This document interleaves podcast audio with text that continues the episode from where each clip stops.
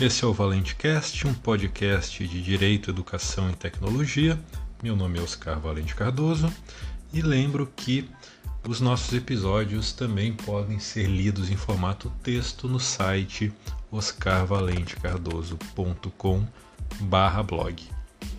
Nós voltamos neste ano de 2021 com a segunda temporada do nosso podcast e ah, teremos a partir de hoje e continuaremos na semana que vem com alguns episódios é, sobre as novidades jurídicas de 2021, ou seja, que leis, que normas foram alteradas e entraram em vigor agora no início desse ano ou entrarão em vigor no decorrer do ano, com alguns destaques é, que nós veremos nesses próximos dias aqui no Valente Cast. E para começar, o primeiro episódio de 2021 trata do novo valor do salário mínimo. Desde o dia 1 de janeiro de 2021, o salário mínimo em todo o território nacional passou a ser de R$ 1.100 por mês, fixado pela medida provisória número 1021 de 2020. Em consequência, o valor diário do salário mínimo passou a ser de R$ 36,67 centavos, 36,67, e o valor horário do salário mínimo passou a ser de R$ 5,00. Apesar de o artigo 7 inciso 4 da Constituição proibir a vinculação do salário mínimo para qualquer fim, existem diversos reflexos jurídicos decorrentes da ampliação do valor do salário mínimo, que era de R$ 1.045 até dezembro de 2020, para R$ 1.100 a partir do dia 1 de janeiro de 2021. Por exemplo, o benefício de prestação continuada da assistência social tem o um valor mensal equivalente a um salário mínimo. Da mesma forma, o piso dos benefícios do regime geral de previdência social pagos pelo INSS também é de um salário mínimo. E não apenas o valor dos benefícios, mas das contribuições previdenciárias pagas com base no valor mínimo também é ampliado de acordo com o novo salário mínimo. Mas cuidado, o benefício pago na competência janeiro de 2021 do, pelo INSS, se ele estava já no valor do salário mínimo em 2020, ele vai ser aumentado para R$ 1.100 em janeiro de 2021.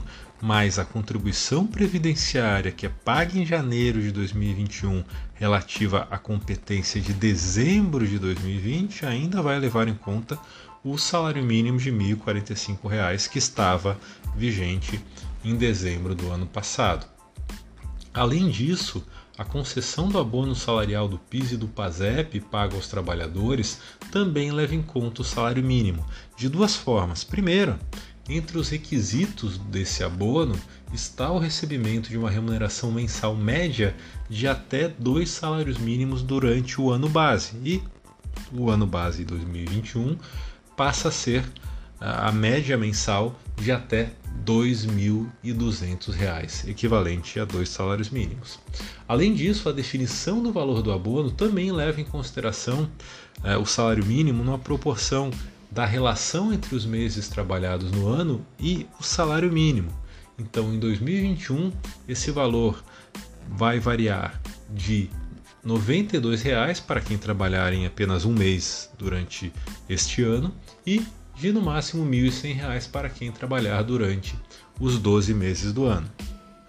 Além disso, entre as faixas de pagamento do valor do seguro-desemprego do trabalhador formal desempregado, sempre deve ser observado o piso equivalente a um salário mínimo, que é de R$ 1.100 a partir de, de 1 de janeiro de 2021. Além disso, o seguro-desemprego pago para os trabalhadores domésticos, os pescadores artesanais e os trabalhadores resgatados tem valor mensal fixo igual a um salário mínimo. Por último, o salário mínimo também produz reflexos no direito processual. A definição da competência dos juizados especiais cíveis leva em consideração o salário mínimo como parâmetro no valor da causa.